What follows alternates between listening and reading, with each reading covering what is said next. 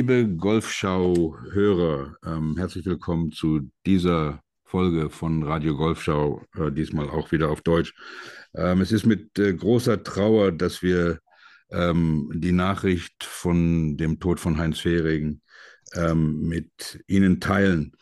Ähm, Heinz wird für immer der Godfather of German Golf bleiben und er wird immer unser Chairman of the Board ähm, hier bei der Golfschau bleiben. Ähm, wir hatten das riesige Glück, ähm, ihn als allerersten Gast begrüßen zu dürfen. Und ähm, ich kann mich noch ganz genau daran erinnern, ähm, ähm, normalerweise fragen wir die Gäste ja, wie viel Zeit haben sie? Und seine erste Frage war, wie viel Zeit habt ihr für mich? Er wollte also reden und reden und reden. Ähm, er war insgesamt, äh, sage und schreibe, elfmal zu Gast bei uns. Ähm, alleine mit äh, Bill Harmon, mit Bernhard Lange in den äh, Rotofest, äh, mit Marc und mir zu Ryder Cup Analysen und alles Mögliche. Ähm, da, da, da, das, tut schon, das tut schon weh. Ich wollte ihn letzte Woche anrufen und ähm, habe es einfach aufgeschoben. Ähm, und ähm, jetzt kann ich es nicht mehr. Ähm, Seien Sie also achtsam mit sich selbst und mit denen, die Sie lieben. Ähm, unsere Gedanken sind natürlich ähm, mit, ähm, mit, mit äh, Heinzes Frau und mit seiner Familie. Ähm, lieber Heinz, alles Gute, Godspeed. Ähm, wir werden dich vermissen. Marc. Ja, ich kann mich da auch nur anschließen, aber ähm, ja, ein, ein wirklich, ein wahrhaft großer Gentleman ist von uns gegangen. Ja. Trotzdem machen wir den nächsten Schritt. Und, ähm, und ich denke, ich, wir können davon ausgehen, dass unser heutiger Gast nicht wirklich vorgestellt werden muss. Ich mache es trotzdem mal in der gebotenen Kürze, aber trotzdem mit dem nötigen Respekt ist die Journalistin, Buchautorin und Expertin für Golf und Nachhaltigkeit doch seit Mitte der 90er Jahre eine fixe Größe in der deutschsprachigen Golfszene. Sie schrieb und schreibt für diverse Medien, für die Süddeutsche Zeitung, für die Welt, auch für die am Sonntag, für den Züricher Stadttagesanzeiger und viele andere Blätter mehr. Sie verantwortete als Chefredakteurin das SZ-Magazin Golfspielen. Wir erinnern uns alle gerne daran auch wenn es schade ist, dass es eingestellt worden ist, und Golfspielen für Anfänger und leitete das Online äh, die Online-Plattform golf.de. Ihre Texte rücken unseren Sport sympathisch und kompetent in den Fokus ihrer nicht nur golfinteressierten Leserschaft. Sie berichtete zu einer Zeit, als Schreiber noch zu Turnieren gesandt wurden von den Major-Turnieren der Welt, war 21 Mal bei den Masters vor Ort und mehrfach beim Ryder Cup dabei. Über beide Veranstaltungen hat sie auch Bücher publiziert. In ihrem zuletzt erschienenen Band Golf hinter den Kulissen führt sie uns nach Schottland, Irland und nach China. Sie besucht ausgemusterte Open-Plätze, den Old Course und auch den ältesten Damengolfclub der Welt. Mit scharfem Blick analysiert sie darin den Ryder Cup, singt ein hohes Lied auf die British Open. Ich muss das jetzt British Open herausstellen, feiert die PGA Championship und die US Open. Mit präziser Feder porträtiert sie die größten Spieler unserer Zeit, Woods, Pack, Keimer und Langer zum Beispiel. Wer fundierte, sind elegant geschriebene Formschätze, ist bei ihr schon immer gut aufgehoben gewesen. Kein Wunder, dass ein etwas distanzloser Kollege sie einmal im Rahmen einer Buchbesprechung als die Grande Dame des deutschen Golfschreibens bezeichnet hat. Seit geraumer Zeit beschäftigt sich unser Gast mit dem Themenkomplex Nachhaltigkeit und Golf und berät mit ihren Unternehmen Clubs und Betreiber. Mit ihrer Nachrichtenplattform Golf Sustainable, die sie gemeinsam mit Thomas Himmel, dem Golfplatzarchitekten, betreibt, hat sie eine Informationsquelle der Extraklasse entwickelt. Hier findet man kostenfrei Artikel, Fakten, Zahlen und Anregungen zu Umweltschutz, Nachhaltigkeit, Tourismus, Biodiversität und Platzpflege. Dass sie eine gefragte Rednerin ist, muss man bei dieser geballten Kompetenz wohl nicht auch noch erwähnen. Ich tue es aber trotzdem. Meine Damen und Herren, wir begrüßen heute in der Golfschau Petra Himmel. Petra, guten Abend. Dankeschön. Nach der Einführung falle ich jetzt beinahe selbst um vor lauter Erstaunen. Ja, es ist so, wenn man, wenn man das mal so Revue passieren lässt oder sich mal vorführen lässt, wer man ist, dann ist es wahrscheinlich auch ein bisschen überwältigend, wenn man schon, also so lange dabei ist und auch schon so viel getan hat. Ne? Naja, eigentlich ist es ja meist, ergibt sich halt dann von allein, gell? wenn man so dahin arbeitet, über die Jahre, dann sammelt es sich einfach an, würde ich jetzt sagen. Aber ja. Ja. Sag mal, okay, ja. lass uns mal den, den, den, den, den ersten Schritt machen. Äh, sag mal, wenn du heute auf einen Golfplatz kommst, mit all dem, was du getan hast, mit dem Sport, worauf achtest du zuerst im Moment? Was fällt dir auf? Oh, oft meistens eigentlich so das Gesamtbild. Ähm, ich befürchte, ich bin schon relativ kritisch. Ähm, tatsächlich sind mir Grüns ziemlich wichtig. Ja. Also eine Grünqualität, auch wie interessant Grün sind.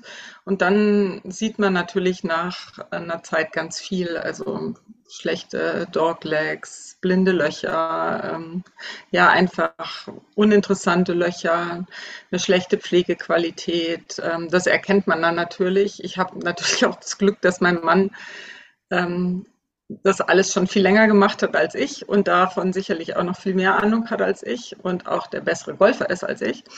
Und ähm, da habe ich halt einfach auch viel mitgekriegt und dadurch, dass ich so viel mit Greenkeepern inzwischen auch zu tun habe und so, ist es natürlich was, was ja, was sich entwickelt. Und dadurch, dass ich ähm, über all die Jahre einfach sehr viel international unterwegs war und ähm, einfach sehr viel Gutes Internationales gesehen habe, kann man dann natürlich schon auch den Vergleich ziehen, ja. Also es gibt einfach, trotzdem gibt es natürlich auch kleine, ganz viele kleine Anlagen, die, die einfach total viel Charme haben und äh, die vielleicht nicht bombastisch sind und trotzdem super. Also sowas findet man auch immer wieder.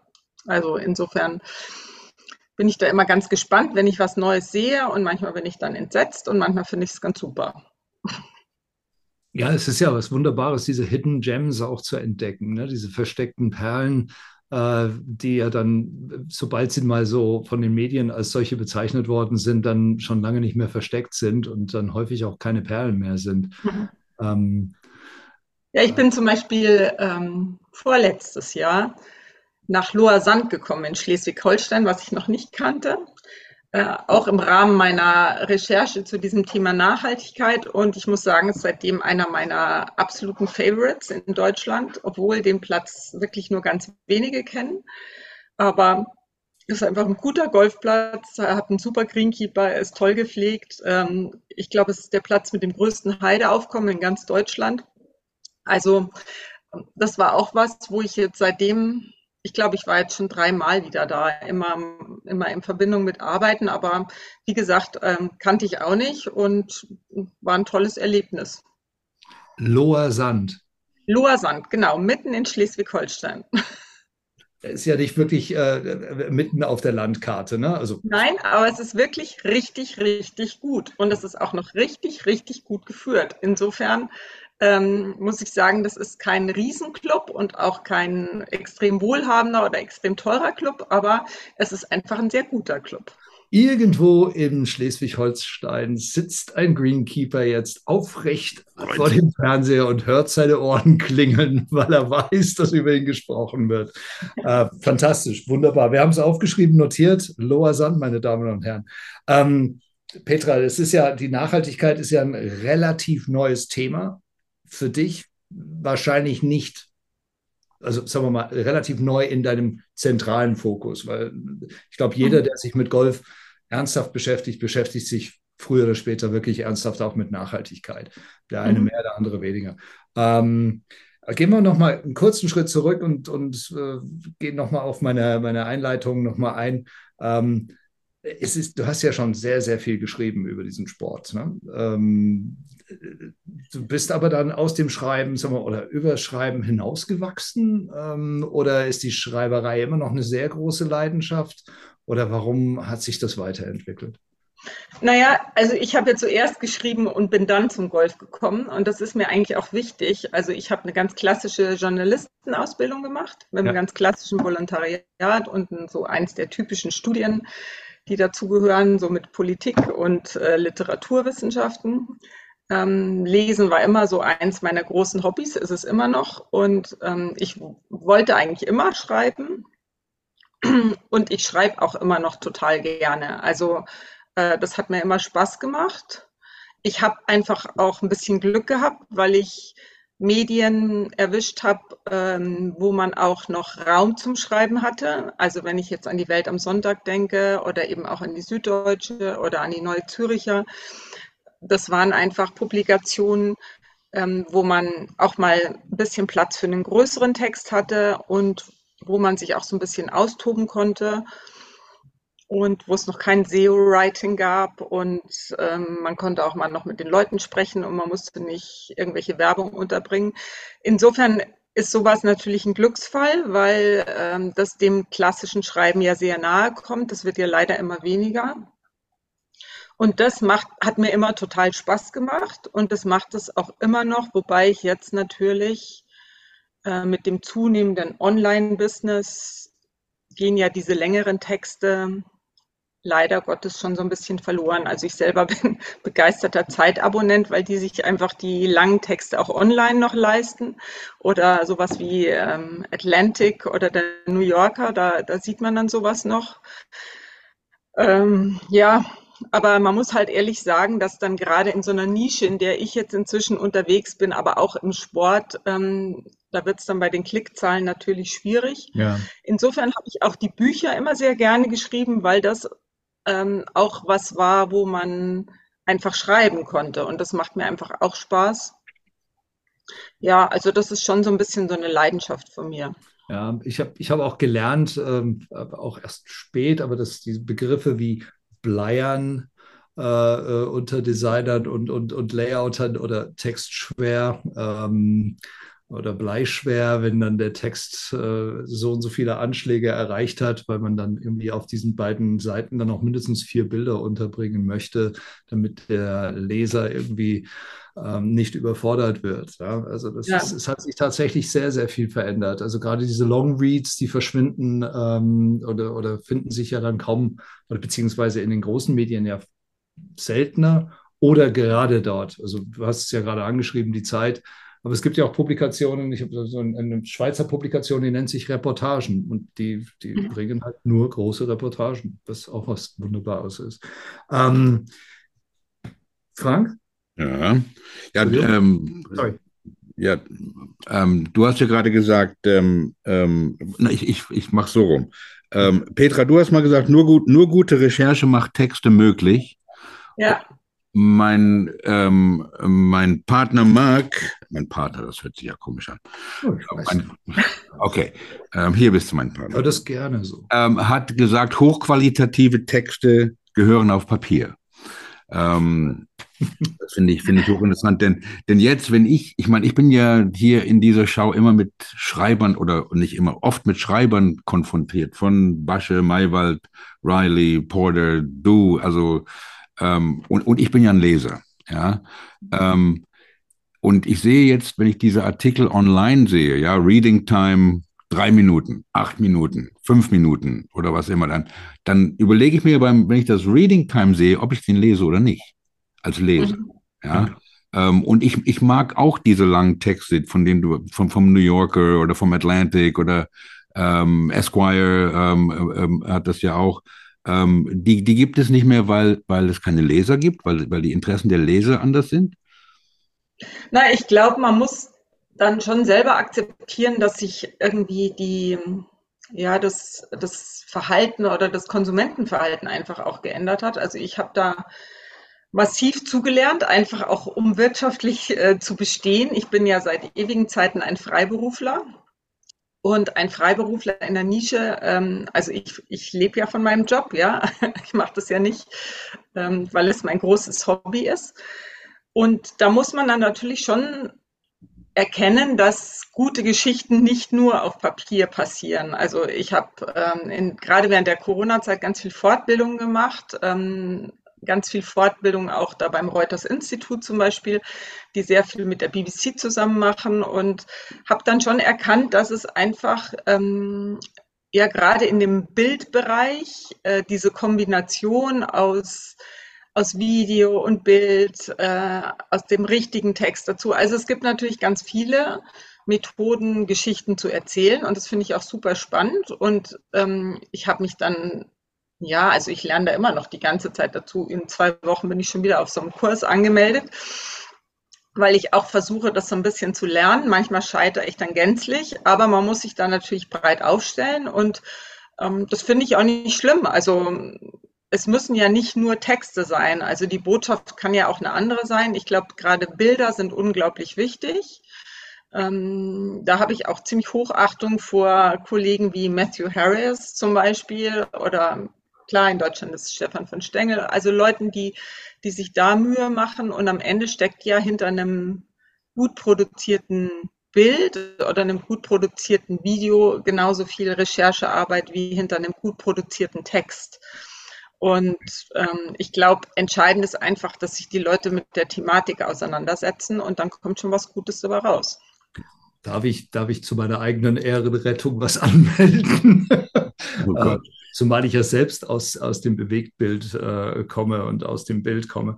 Ähm, gemeint war eher, dass es ein, äh, also für viele von uns immer noch ein, ein, ein wohliges, unglaublich schönes Gefühl ist, ein Stück Papier oder mehrere Stück Papier oder eine Zeitschrift in die Hand zu nehmen ist, um einfach in oder in ein Buch oder ein Buch in die Hand zu nehmen, um einfach genau das nochmal als haptisches Erlebnis nochmal äh, äh, zu erleben.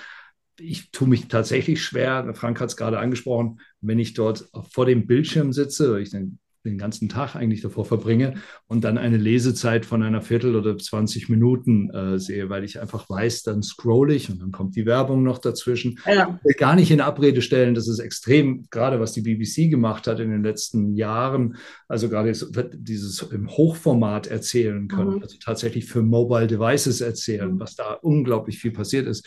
Also trotzdem habe ich eine Schwäche für Papier, nach wie vor noch. Das will ich gar nicht zur Seite wischen. Also, aber ich habe da inzwischen ehrlich gesagt komplett umgestellt. Also ich habe auch immer gedacht, ich müsste alles gedruckt haben. Und also ich habe die ganzen Zeitungen inzwischen online und selbst bei den Büchern ähm, bin ich inzwischen ja massiver Kindle-Leser. Also ich habe unglaublich viele so Golf Bücher, die habe ich natürlich alle hier noch haptisch im Regal stehen. Aber sonst habe ich mich da jetzt tatsächlich gewandelt. Wow. Impressive. Naja, ich weiß nicht, es ist, manchmal, es ist halt einfach praktischer, als wenn man, also wenn man halt viel unterwegs ist und ich bin extrem viel unterwegs, dann spart es ehrlich gesagt einfach Gewicht. Ja, ja stimmt. Also, die, diese Kindle, also ich, ich, kann, wie gesagt, ich, ich habe eine Schwäche für das geschriebene Wort, aber ich komme auch nicht um ein Kindle herum. Also ich nehme drei, wir haben früher, früher sind wir verreist und hatten vier oder fünf Bücher dabei, ja, im Urlaub. Das kann man sich ja heute kaum noch leisten, dann irgendwie mehrere Kilo Papier mitzunehmen, um, in, um am Strand zu liegen und die Bücher dann irgendwann mal äh, äh im Streit aufzuteilen. Ich kriege die erste Hälfte, du bist ja schon so weit. Ja, lass uns trotzdem, aber trotzdem hat sich die Rolle des Schreibers auch sehr verändert in der Zwischenzeit. Ne? Also ja. weniger vor Ort Journalismus wird getrieben, also äh, dass man, dass man noch irgendwo hingeschickt wird, um über ein Turnier zu berichten, ist ja schon fast so eine Art Luxus. Ne? Ähm, naja, also ich, ich finde das schwierig, also weil es wird natürlich inzwischen so viel kopiert und abgeschrieben, das ist ja. unfassbar. Ja. Ähm, also ich erzähle an der Geschichte ja immer gerne, dass äh, eine extrem große deutsche Nachrichtenagentur mich eines Tages in Augusta anrief und fragte, ähm, ob ich ihnen die Zitate liefern könnte, weil sie keinen hingeschickt hatten, was ich dann natürlich nicht gemacht habe, weil ich mir mein eigenes Geschäft nicht kaputt mache. Und dann waren sie halt zwei Jahre nicht da und haben dann einfach alles abkopiert. Und sowas geht natürlich einfach nicht, ja. Ähm, Ansonsten ist es natürlich so, dass man sich gerade bei den Turnieren natürlich inzwischen leicht tut, nicht vor Ort zu sein, weil es jedes Interview ähm, natürlich als Transcript gibt, ja, sodass man selbst, wenn man nicht bei jemand anders abschreibt, äh, an die Informationen rankommt. Und es gibt natürlich inzwischen relativ viele Online-Zugänge zu den Turnieren. Das ist auf der einen Seite sicherlich sehr gut und ähm, spart auch irgendwie Ressourcen ein. Auf der anderen Seite ist es natürlich schon so, dass man die bessere Geschichte entsteht natürlich einfach, wenn man vor Ort ist, weil man eine Atmosphäre nicht online erkennen kann. Und ähm, ich muss dazu sagen, mich hat ja eigentlich auch über Jahre nie jemand wirklich geschickt, sondern ich habe das ja immer alles eigentlich vorfinanziert. Also ich wüsste jetzt tatsächlich kein einziges Turnier, was mir vorher schon jemand äh, bezahlt hätte, äh, bevor ich dann auf Reisen gegangen bin. Und das ist natürlich was, ähm, da geht man halt so ein gewisses unternehmerisches Risiko ein. Die Briten machen das relativ viel. In Deutschland war ich damals lange Zeit die Einzige oder es gab dann noch vereinzelt Kollegen, aber eben nicht bei den großen Zeitungen. Und ich habe dann halt einfach dieses klassische im Journalismus übliche Bauchladenprinzip aufgefahren und hatte halt dann ein Magazin in der Schweiz und, und hier ein und dort ein und da ein und habe das halt dann einfach honorartechnisch zusammengeschrieben und dann haben sich halt die Zeitungen, der eine hat dann vielleicht das Mietauto übernommen und der zweite hat halt dann das Hotel bezahlt und dann ja, dann hat sich am Ende zumindest irgendwie irgendwie gerechnet, weil man darf sowas natürlich immer nicht kurzfristig betrachten, sondern es ist ja so, dass man von so einem Maß, das da lebt man ja ganz lange von. Wenn man da fünfmal da war oder zehnmal, das sind ja endlos viel Kontakte und ganz viele Geschichten, auf die man immer wieder zurückgreift und sowas sammelt sich natürlich an, ja. Und also ich hatte jetzt letzte Woche witzigerweise Kontakt auf LinkedIn mit dem Superintendent von Oak Hill und da ging es um einen Artikel von mir und ähm, dann habe ich ihm halt geschrieben, dass Oak Hill mein erster Ryder Cup Platz war und ich damals dahin gefahren bin und dann hatte ich gleich, ja, dann haben wir über diesen Ryder Cup gesprochen, weil er war auch da und das sind natürlich alles so, so, so Sachen, da lebt man länger von und eins der einer der besten Aspekte dieses Nachhaltigkeitsthemas jetzt ist eigentlich, dass man nicht abschreiben kann, weil es nichts dazu gibt im Golf. Also, und das muss ich sagen, finde ich ganz großartig, weil, weil ähm, tatsächlich ist man gezwungen, sich selbst drum zu kümmern, ja. Und ähm, das spielt mir halt natürlich schon so ein bisschen in die Karten, weil, weil ich einfach ähm, das gelernt habe vor ewigen Zeiten, wie man halt äh, telefoniert und wie man Leute anspricht. Ähm, in der Zwischenzeit habe ich ja bei jüngeren Kollegen durchaus auch gelernt, dass manche das gar nicht mehr gelernt haben, ja, also auch einfach Telefonrecherche oder so, ja, und ja, also ich finde, da, da trennt sich schon so ein bisschen die Spreu vom Weizen und ich weiß, dass ich damit vielleicht so eine Art ähm, Dinosaurier bin und wahrscheinlich wird es sicherlich auslaufen, aber, aber da beharre ich drauf, ja. Also das will ich eigentlich auch gar nicht aufgeben, weil dann hätte ich irgendwie ein schlechtes Gefühl. Das ist ein großartiges Plädoyer für den Journalisten als selbstständiger Unternehmer. Ja, ja, aber es ist natürlich schon ein bisschen mühselig. Also ähm, bei Vor dem Zeichenpreis, den so manche Verlage heutzutage ja. anbieten, auch etwas, womit man nur schwer ja. in Runden kommen wird. Da ja. muss man ganz schön viel schreiben. Ja, also man muss natürlich einfach so eine Nische finden und ich hatte einfach das Glück, dass ich am Ende ja lange Zeit praktisch der einzige Freiberufler war, der internationalen Golfjournalismus im deutschsprachigen Raum angeboten hat. Also alle anderen, die auf den Turnieren waren, waren ja zum Großteil Festangestellte. Und dann hat man halt die Möglichkeit, mehrere, mehrere Zeitungen und Publikationen zu bedienen. Und dann ist das halt ein Rechenspiel, ja.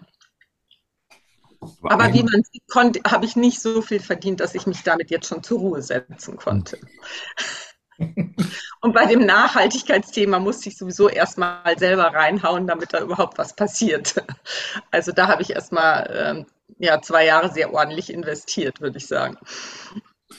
Aber 21 Masters, 21 Mal Augusta, 21 Mal Magnolia Lane, ja. Oder gehen die Reporter so wie die. Nee, also die Magnolia Lane bin ich tatsächlich nur zweimal gefahren, weil ich zweimal Augusta gespielt habe. Und wenn man spielt, kann man ja die Magnolia Lane ja. runterfahren. Ansonsten äh, nimmt man immer den Eingang, der dann jetzt gerade nach irgendeiner neuen Umbauaktion in Augusta für die Presse vorgesehen ist. Mhm. Also Magnolia Lane nur, wenn du spielst, Marc. ja, genau. Gut zu wissen. Ich meine, Leute träumen davon, dass sie jemanden kennen, der mal bei, bei, im Augusta National war. Ja, jetzt haben wir hier eine Frau, die war 21 Mal da.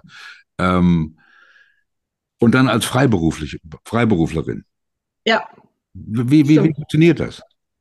Naja, also, Hallo Fred Ridley, ähm, ich komme dieses Jahr wieder. Kriege ich einen Presspass oder wie läuft das? Nein, nein, also Augusta akkreditiert immer über die, über die Publikation und ähm, ich war halt die ersten Male, tatsächlich das erste Mal damals über das Golfjournal da. Ähm, dann, da war ich noch festangestellt. Dann bin ich Freiberufler geworden und habe praktisch das Golf für die Süddeutsche gemacht. Dann war ich lange über die Süddeutsche akkreditiert, dann über die Welt am Sonntag, ähm, dann mal über die Neue Züricher, aber es geht eigentlich immer über eine über eine Nur über Medien, ne? Ja, es mhm. geht nur über die Medien und ähm, ja, und wenn die halt, die werden ja abgeprüft, das ist tatsächlich relativ, also es gibt einige deutsche Medien, die sich da wirklich die Hacken ablaufen. Also eine Augusta-Akkreditierung ist schon sehr, sehr schwer zu bekommen. und im, im, Pressezelt, wie viele ähm, Männer und Frauen sitzen da? Wie viele Journalistinnen und wie viele Journalisten? Inzwischen deutlich mehr. Ich muss aber sagen, als ich angefangen habe, da waren wir immer zu dritt. Ähm, das war tatsächlich, ähm, das war, nee, wir waren zu viert. Melanie Hauser aus den USA war da und dann war, ähm, war ich da und noch zwei Britinnen und das war es dann eigentlich so ziemlich. Mhm. Das war aber generell so, also als ich angefangen habe, ja, also da gab es unglaublich viele Männer, unglaublich viele Briten. Ich habe auch jahrelang, also ich glaube, ich habe bis heute noch nie einen Rock auf einem Golfturnier getragen, äh, sondern immer nur Shorts und lange Hosen, um mich da irgendwie einzupassen. Und dann habe ich auch schon so ein bisschen gebraucht, um mir gerade bei den Briten, also die harte Währung im Golfjournalismus ist ja der Brite, der britische Kollege. Und ähm, ja, da habe ich dann so ein paar Jährchen gebraucht, bis die Herren erkannt haben, dass ich da auch arbeite oder dass ich tatsächlich arbeite. Und nicht nur und, Tee vorbeibringst. Oder ja, genau. Und dann muss ich aber sagen, ähm, waren die unglaublich nett zu mir, weil die haben ja, da, da waren schon Leute dabei, die einfach extrem kompetent waren und sehr, sehr viel gewusst haben und die mir immer weitergeholfen haben. Ja, ich bin dann auch relativ schnell in der, äh, in der British Golf Writers Association Mitglied geworden. Ich bin da heute noch drin. Und habe da immer noch einen sehr guten Kontakt zu den Kollegen, ja. Und ähm, ja, also inzwischen sind es viel mehr Frauen geworden, gerade die Asiaten haben sehr viele weibliche Journalistinnen äh, an Bord, weil das Damengolf ja da so groß ist. Also es ist inzwischen, hat sich das Feld so ein bisschen gelichtet. Aber am Anfang war es schon ein bisschen mühselig. Der einzige Vorteil, den man hat, das muss ich jetzt gleich dazu sagen, ist, wenn man dann bei der British Open äh, das Pressequartier bucht, was ja in der Regel eine Universität ist, und ich gehe immer in die St. Salvators Hall und die hat ja Gemeinschaftsduschen. Und ähm, bei den Männern ist dann immer die Hölle los, weil da gibt es halt dann zwei Duschen für ich weiß nicht wie viel Zimmer. Und bei den Frauen ist das gar kein Problem, weil da war, war man jahrelang, äh, hatte man dann irgendwie vier Duschen für drei Damen oder so. Also ähm, das war dann einer der Vorteile. Ja, irgendwelche Vorteile muss es ja haben dann. Ja, ich muss aber auch sagen, also der Gegensatz mir ist dann zum Beispiel ähm, eine ziemlich denkwürdige Geschichte in Augusta passiert. Als ich das erste Mal Augusta gespielt habe, hatte Augusta noch keine weiblichen Mitglieder und deswegen auch keine Umkleiden für Damen. Und ich habe äh, wie alle anderen an dem Montag nach dem Turnier gespielt und hatte ja nicht damit gerechnet, dass ich wieder, dass ich drankommen würde und hatte deswegen abends auch einen Flug gebucht und bin dann eben nach Augusta und es war wirklich ziemlich warm und dann habe ich gefragt, wo ich meine Sachen hintun kann und ob ich vielleicht danach duschen kann, weil ich musste ja noch zehn Stunden fliegen. Und dann haben sie mich in die Toilette geführt und haben gesagt, ich könnte meine Sachen in den Putzschrank stecken. Und dann haben sie mir ein kleines Waschläppchen gereicht und haben gesagt, also eine Dusche für Frauen gäbe es jetzt wirklich nicht, aber ich könnte mich ja mit dem Waschlappen waschen. Und ja, das war halt Augusta.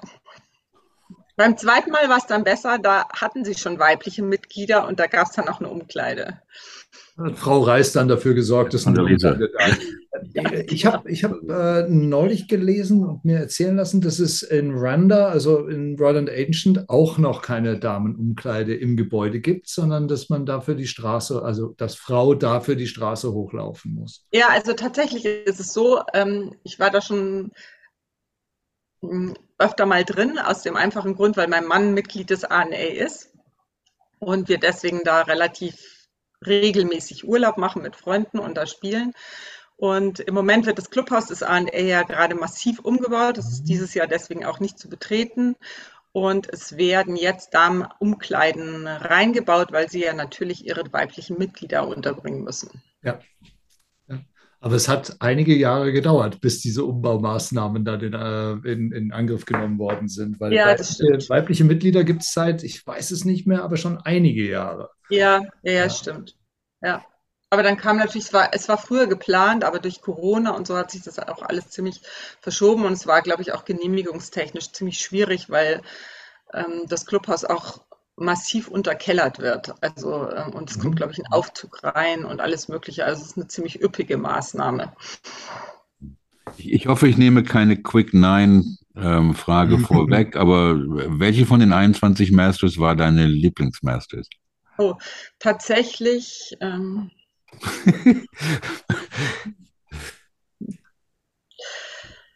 Boah. Also ich muss sagen, ich bin über die Jahre tatsächlich zu, schon zu einem großen Tiger Woods-Fan geworden, weil ich war bei jedem der Tiger Woods-Siege da. Und ich war tatsächlich auch da, als er das erste Mal als Amateur gespielt hat. Und äh, das ist schon ziemlich faszinierend, wie man, wenn man sieht, wie jemand ein Gefühl für einen Platz entwickelt. Das ist wie so ein, eigentlich fast wie so ein Tier, ja, das dann da Witterung aufnimmt. Und bei dem letzten Sieg hatte ich einen ähm, Verleger neben mir sitzen im Pressezentrum, am Platz neben mir und es ging ja so ein bisschen hin und her und dann hat der gesagt, ah, und ich habe dann irgendwann nach neun Löchern gesagt, der gewinnt das jetzt. Und dann hat der gesagt, nee, und wieso soll er es jetzt gewinnen? Sag ich, ja, weil der wird es gewinnen, weil ich finde, man, man merkt es den Leuten dann an, ja, also wie, wie sehr sie, wie sie so einen Platz dann fühlen, ja. Also ich hatte das tatsächlich in Augusta mal mit Jack Nicklaus, als Jack Nicklaus hatte noch einmal, ich weiß jetzt die Jahreszahl nicht mehr, hatte einmal ja noch ähm, so die Möglichkeit nochmal äh, zu gewinnen und das, da bin ich die Runde mitgegangen und das war unfassbar, wie der an den Tees gestanden ist und in die Bäume hochgeguckt hat und, und einfach so ein Gefühl für diese einzelnen Löcher gehabt hat. Und das ist schon spannend, wenn man so eine Entwicklung sieht von einem, von einem Spieler. Also deswegen glaube ich fast, vielleicht war es das, das, das Maß, das mit dem letzten Tiger Woods Sieg, aber ja, ich könnte jetzt gar nicht Ansonsten könnte ich jetzt gar nicht sagen, welches ich jetzt so speziell gefunden habe. Ich finde das Masters an sich einfach sehr speziell. Finde ich auch. Also es, es, war ja auch eigentlich immer der Startschuss früher. Ja, ne? wenn man, genau. Wenn man gewohnt hat in, einer, in einem Land oder in einer Stadt, wo, wo es noch die Jahreszeiten gab, das war ja immer, immer, immer der Startschuss. Und ähm, ähm ich kann mich noch ganz genau daran erinnern, ich weiß jetzt, ich weiß nicht mehr, wann es war, aber ich kann mich erinnern, da, hatte Freddie Couples vor den Masters schon über eine Million Dollar gewonnen. Ähm, da habe ich mir gedacht, boah, da sind die Masters ja vielleicht doch nicht der Startschuss. Aber ähm, ja, da geht es halt richtig los, nicht? Ja. Ähm, bevor wir nach Nachhaltigkeit einsteigen, Marc, Quick Nine, habe ich die Frage vor, vorweggenommen, eine? Ach, ja, aber schon wieder neu aufgemacht, Frank. ist, ja, wir teilen die uns ja nicht. Wir, nicht. wir wissen ja nicht, was kommt. Deswegen sage ich ja auch so viel M. Ähm, also, die Quick Nine. Niemals neun, niemals schnell. Äh, alle wissen das, aber vorneweg nochmal etwas in eigener Sache. Ähm, wir haben Zuhöreranrufe bekommen äh, nach unserer letzten Sendung. Das finde ich super. Ähm, nur zu. Äh, Michael Kreindl hat in dem Zusammenhang angerufen, äh, als wir darüber gesprochen haben, dass Golf im öffentlich-rechtlichen Fernsehen eher so gut wie nie stattfand und stattgefunden hat und hat aus seiner Jugend berichtet, wo er nachts wach lag und Harry Valerien zuschaute. Ähm, der wohl den ZDF wohl die Masters kommentiert. Ja, das stimmt. Also, Wunderbar. Äh, Und jetzt habe ich die Expertin. Ja, das ist ja. richtig. Ja. Es war ja, so, ne? Es muss ja, genau. Also das ist auch ziemlich legendär. Also da gab es diese, als Langer gewonnen hat, ähm, das war Valerien. Ja, das stimmt. Und das muss legendär gewesen sein. Und dann hat mich Clemens Erbach angerufen und hat gesagt, Jungs, hm, das letzte Mal Golf in den öffentlich-rechtlichen Medien, Olympia. Ja, stimmt auch. Und da lief das rauf und runter. Also wir ja, haben da geschlafen. Wieder, ja. äh, kurze Entschuldigung an unsere Zuschauer. Es war nicht Keimanns Putt, äh, sondern es war tatsächlich die Olympia-Übertragung. Äh, so. Das stimmt. Was ist, denn, was ist denn deine, Petra, früheste Golf-TV-Erinnerung? Und war das für dich in irgendeiner Form als Autorin oder als Medienperson äh, prägend? Ja, tatsächlich diese, auch diese Valerien-Übertragung. Ja. Ja. Aber das ist die einzige, an die ich mich jung, noch ne? erinnern könnte. Ja. Und hat dich das in irgendeiner Form geprägt? Nein, also die haben unglaublich viel geredet, ja. Ähm, also es war, ich fand es, ähm, ja, also das war für jemanden, der, ich war ja jetzt kein Golf-Addict, also ich habe als Kind nie Golf gespielt. Ich habe relativ spät, ich habe mit 25 gezwungenermaßen angefangen, Golf zu spielen, weil ich angefangen habe, darüber zu schreiben und ich ein Jahr lang versucht habe, in dieser Golfszene zu schreiben, ohne zu spielen, was nicht funktioniert hat, weil ständig alle zu mir gesagt haben, und welches Handicap hast du denn? Und so wurde ich dann zum tatsächlich habe ich an der ersten VCG-Platzräuferprüfung in Deutschland teilgenommen und habe. VCG?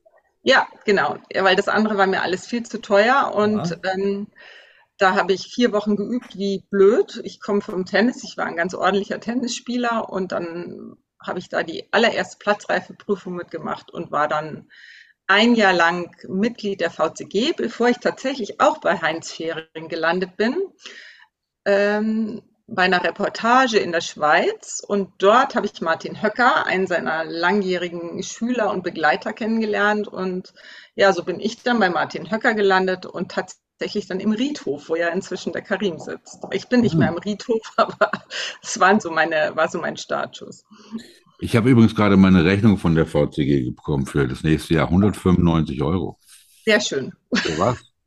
ja. Wie für was? Das ist ziemlich, das ist eine sehr, sehr günstige Art und Weise, Golf zu spielen. 195 Euro. Sehe ja nichts für.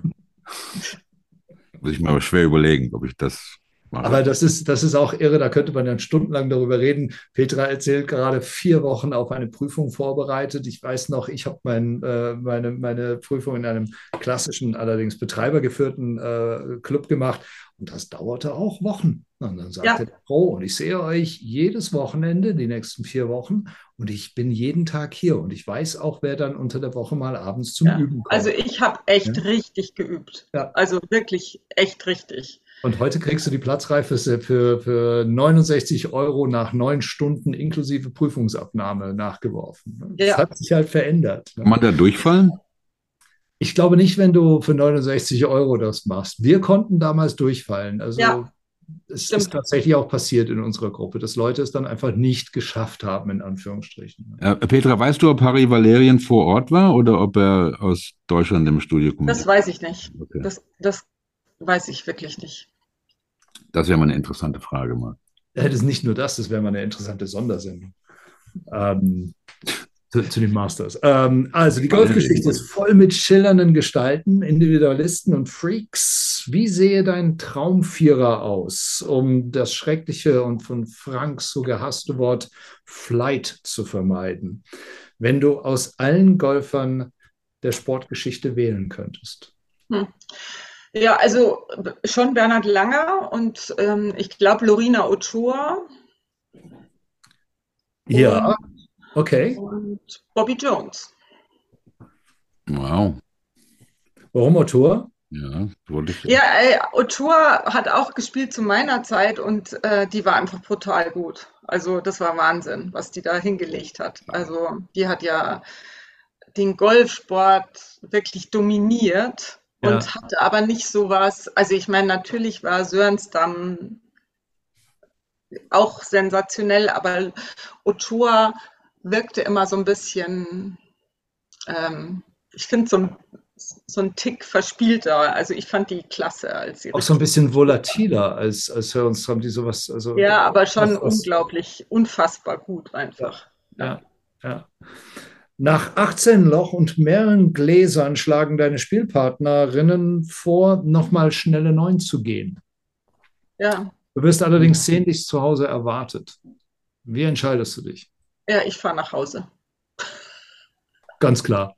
Ja. Golf, Golf kann man genug spielen. Ärger zu Hause muss es nicht geben. Ja, okay.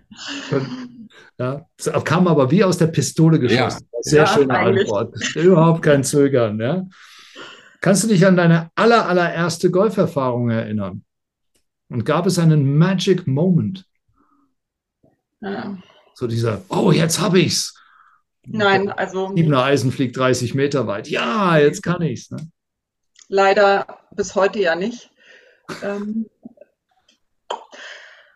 ja, also ich eine einzelne Golferfahrung hatte ich nicht. Ich habe einfach dann gedacht, ich muss das jetzt wohl oder übel lernen. Ich habe mich dann auf die Eberle, damals Eberle Erdbeerplant, Ex-Erdbeerplantage in München Grünwald äh, bewegt und habe da eben das zu meinem Trainingszentrum erkoren.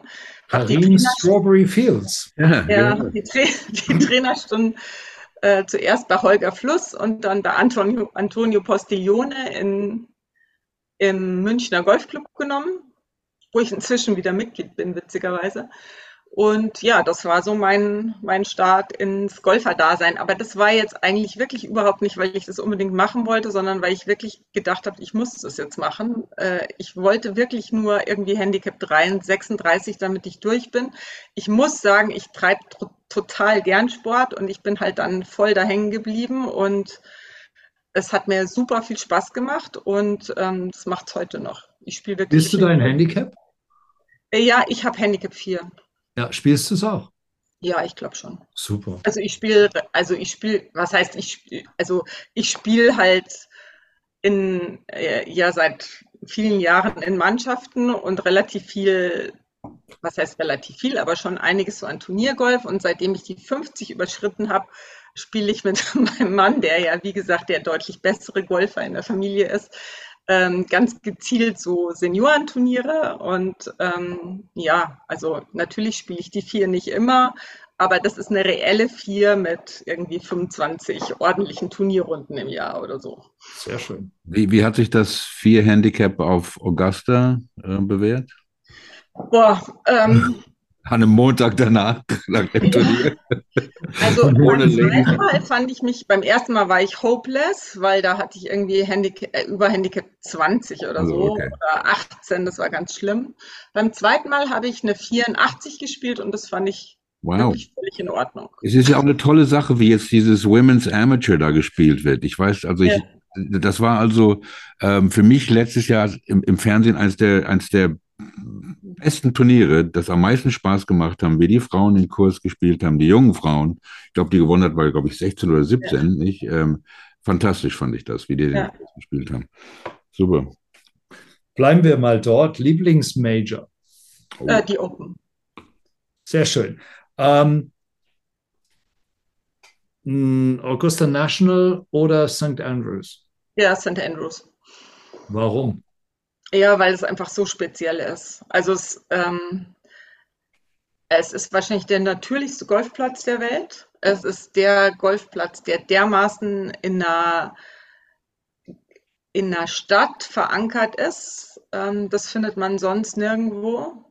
Und das ist ein ganz stranger Golfplatz, mhm. weil, ähm, weil alles ineinander verfließt und es keine wirklichen Grenzen gibt.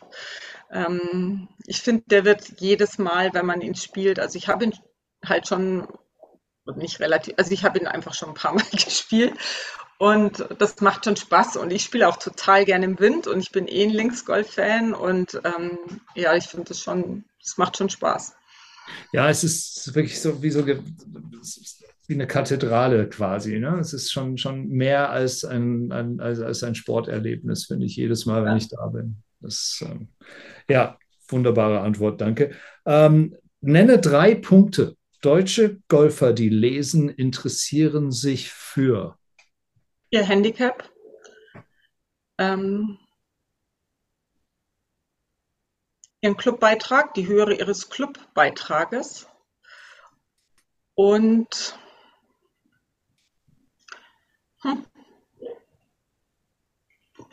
ja, den Turnierkalender ihres Clubs vielleicht noch. Weil wir lassen das jetzt mal unkommentiert stehen. du hast die Clubmeisterschaft auf deiner Anlage gewonnen. Ja, aber nur bei den Senioren. Egal.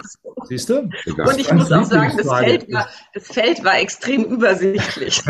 ja, aber du wirst lachen. Das ist eine, Aus, eine, eine, eine, eine Einleitung zur kommenden Frage. Auch ich, ich hätte die genauso formuliert, selbst wenn du die Clubmeisterschaft nicht gewonnen hättest. Entschuldigung. Also, du hast die Clubmeisterschaft auf deiner Anlage gewonnen. Du feierst mit Freunden in einer Karaoke-Bar.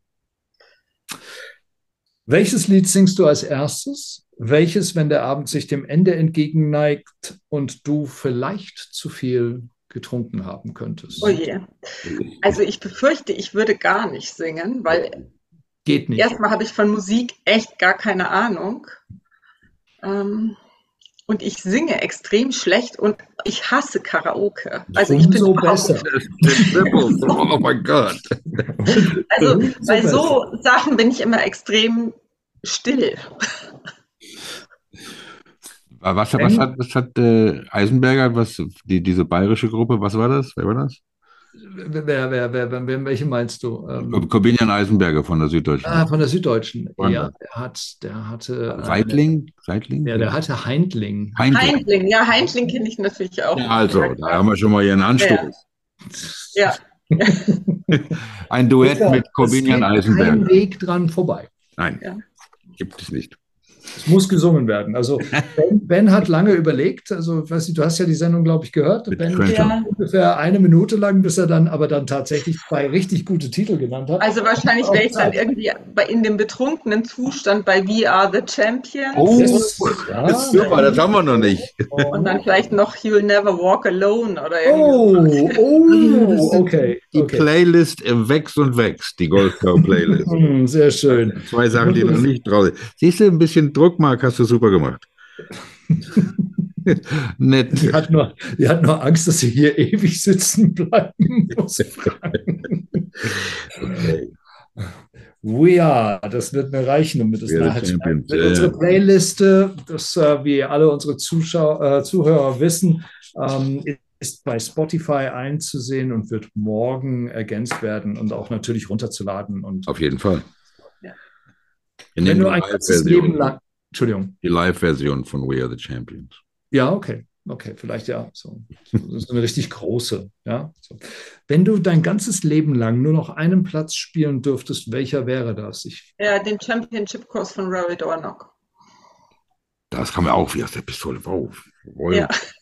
Wow. Das, ist, das ist, weil wir gerade über, oder weil ich gerade über Magie schwadronierte. Das ist natürlich auch ein wirklich magischer Platz, Dornoch. Ja, super. Also ich war dieses Jahr, ähm, ich hatte eigentlich ein ganz schrecklich, also nicht schrecklich, aber ein, eigentlich ein ganz ulkiges Erlebnis dieses Jahr. Mein Mann und ich hatten als Saison-Highlight eigentlich die, dieses Jahr wird die British, also 2022, ich bin noch im falschen Jahr, war die British Senior Amateur Championship in Royal Dornoch und ähm, ja, wir schauen halt immer so ein bisschen nach den Plätzen, auf die wir Lust hätten. Und dann haben wir beide darauf gehofft, dass wir in dieses Feld kommen, was ehrlich gesagt relativ schwierig ist, weil die, äh, die Besetzung immer sehr gut ist. Und dieses Jahr war es direkt vor der Open, da haben ganz viele Amis mitgespielt und Australier und so. Und dann sind wir aber beide, waren wir beide im Feld und sind da also glücklich hingefahren und ähm, haben dann beide die Proberunde gespielt. Und am nächsten Tag hatte ich dann Covid und habe also die British Senior Amateur nicht gespielt. Und mein Mann hat dann eine Runde gespielt und dann hatte er auch Covid und ähm, das war es dann mit Dornock. Aber wir kannten beide Dornock schon davor und ich finde immer noch, das ist einfach ein sensationeller Golfplatz und er war fantastisch in Schuss, also wirklich fantastisch. Ja, ja. Und es, äh, es ist einfach eine Wahnsinnsatmosphäre und ein toller Golfplatz. Also es gibt da, da ein paar Löcher, die sich so eingebrannt haben in mein Gedächtnis. Nicht nur, weil es ein toller Golfplatz ist, sondern weil ich ihn extrem schlecht gespielt habe. Ja, es ist auch ziemlich schwer, aber ja. es ist halt einfach richtig gut, ja. Und da gibt es so ein paar Bunker, Die, also ich, ich, ich habe das Gefühl, ich wache nachts manchmal schweißgebadet auf und weiß nicht weshalb. Wahrscheinlich, weil mein Gedächtnis den Traum schon gelöscht hat, weil ich immer noch in dem Scheißbunker auf der 10 ja. stehe, vorne links. Aber ich finde, das ist halt auch, das Gute daran ist ja auch, dass man daran sieht, wie man wirklich spielt. Und ja. Äh, ich finde, das ist uns ja was, was uns gerade in Deutschland massiv abgeht, dass ähm, wir haben so wenige wirklich hochklassige Golfanlagen oder hochklassige Golfplätze, dass, dass die Leute leider oder ganz viele Leute eine völlig falsch, falsche Wahrnehmung von ihrem Golfspiel haben, ja, beziehungsweise von der Vergleichbarkeit ihres Golfspiels. Und äh, wenn man dann halt auf solchen Plätzen spielt, dann merkt man halt, wo der Hammer hängt, ja. Und äh, das ist halt äh, was komplett anderes. Und ich finde, das macht ja auch Spaß, weil, also ich lerne ja schon ganz gern dazu. Ich bin auch ein begeisterter Über und ähm, ja, also ich finde, bei so Plätzen wird man ja immer besser, weil da kommt man immer runter und weiß, was man alles nicht kann. Und man wird ein bisschen bescheidener, finde ich, jedes Mal, wenn man. Ja, da, unbedingt. Ja. German Handicaps don't travel well. Das ist wirklich, äh, da reden die anderen über uns. Ja, ja, das wobei, stimmt. Oh, wobei, das ja, wobei, bitte?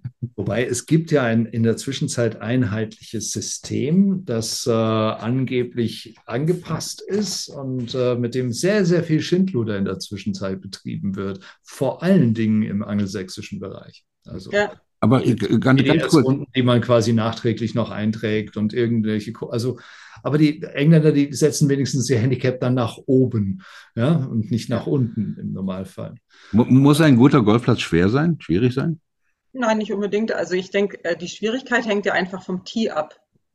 Ähm, weil ich kann ja jeden Golfplatz, also ein guter Golfplatz hat aus meiner Sicht ausreichend Tees, um die Varianten ja. zu bieten. Und normalerweise ist er von hinten schwer mhm. und von, von, hint, von Champions Damen deutlich schwerer. Aber wenn er wirklich ein guter Golfplatz ist, dann müsste er auch ähm, eine deutlich spielbarere Variante für schlechtere Spieler haben. Wobei es natürlich so ist, wenn man jetzt ähm, was spielt wie, ich sag mal, Oak Hill oder Oakland Hills oder dann sind natürlich die Grüns kompliziert und wenn die muss man dann auch lesen können und so, aber normalerweise ist es ja so, dass dem klassischen Amateurgolfer, gerade dem schlechteren Golfer, fallen ja vier Schläge auf dem Grün oder fünf Schläge manchmal sogar bei Weitem nicht so auf wie drei Bälle im Wasser oder wenn sie ständig im Bunker liegen oder so Geschichten. Das sind ja äh, Sachen, die